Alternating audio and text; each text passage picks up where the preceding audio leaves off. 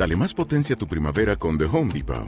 Obtén una potencia similar a la de la gasolina para podar, recortar y soplar con el sistema OnePlus de 18 voltios de Ryobi desde solo 89 dólares. Potencia para podar un tercio de un acre con una carga.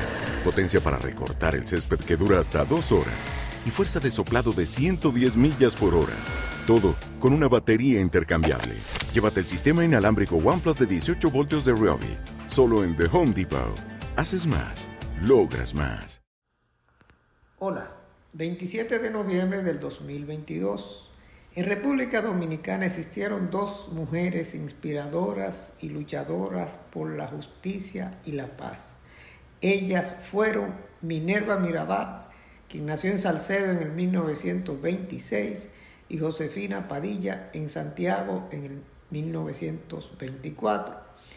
Provenían de familias comerciantes y muy acomodadas, relacionadas entre sí y defensoras de valores democráticos. Aunque solo se vieron personalmente una vez cuando Josefina visitó a Minerva en su pensión en la capital. Ambas se educaron en buenos y caros colegios, donde adquirieron el hábito de la lectura y la escritura y las habilidades científicas y artísticas. Dirigidos por monjas quienes le fortalecieron su creencia en Dios, el sentido patriótico, el respeto a los derechos humanos y la práctica de la misericordia. Crecieron bajo un régimen presidido por un hombre a quien la propaganda presentaba y él mismo se creía como un ser divino, tal y como lo establecía la consigna que decía Dios en el cielo y Trujillo en la tierra, lo que chocaba con la formación y visión que ellas tenían.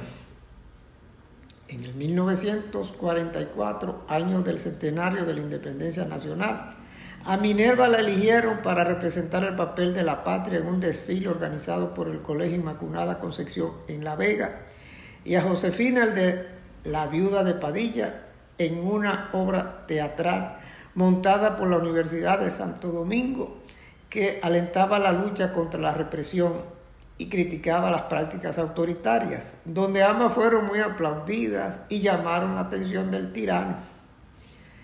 En el 1946, el régimen permitió que los opositores celebraran actividades públicas y marchas en las que Josefina se destacó y participaron Rafael Augusto Sánchez Papito y Manolo Tavares Justo, futuros esposos de Josefina y Minerva. Esta última fue colaboradora económica de estas acciones, por lo que emprendieron una persecución contra Josefina y su familia que la obligó a exilarse en la Embajada de México y le impidieron continuar sus estudios universitarios. Represión que conoció a Minerva y su familia y que influyó para impedirle mudarse a estudiar en la capital y hasta le compraron un lujoso carro para entretenerle en el hogar y se casara con un pretendiente que consolidara sus comodidades burguesas como el joven empresario Popi Bermúdez.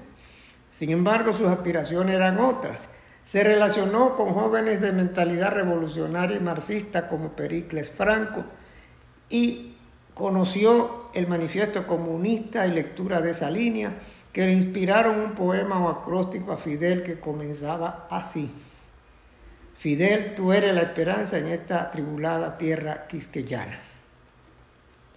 Minerva fue ideóloga y de los fundadores del movimiento revolucionario 14 de junio en enero de 1960 la más poderosa organización política que enfrentó la dictadura, según el historiador Roberto Casá, lo que agudizó al máximo los conflictos entre ella y el tirano, por lo que él autorizó su asesinato junto a sus hermanas Patria y María Teresa y al héroe Rufino de la Cruz el 25 de noviembre de 1960, un crimen que influyó activamente en su ajusticiamiento.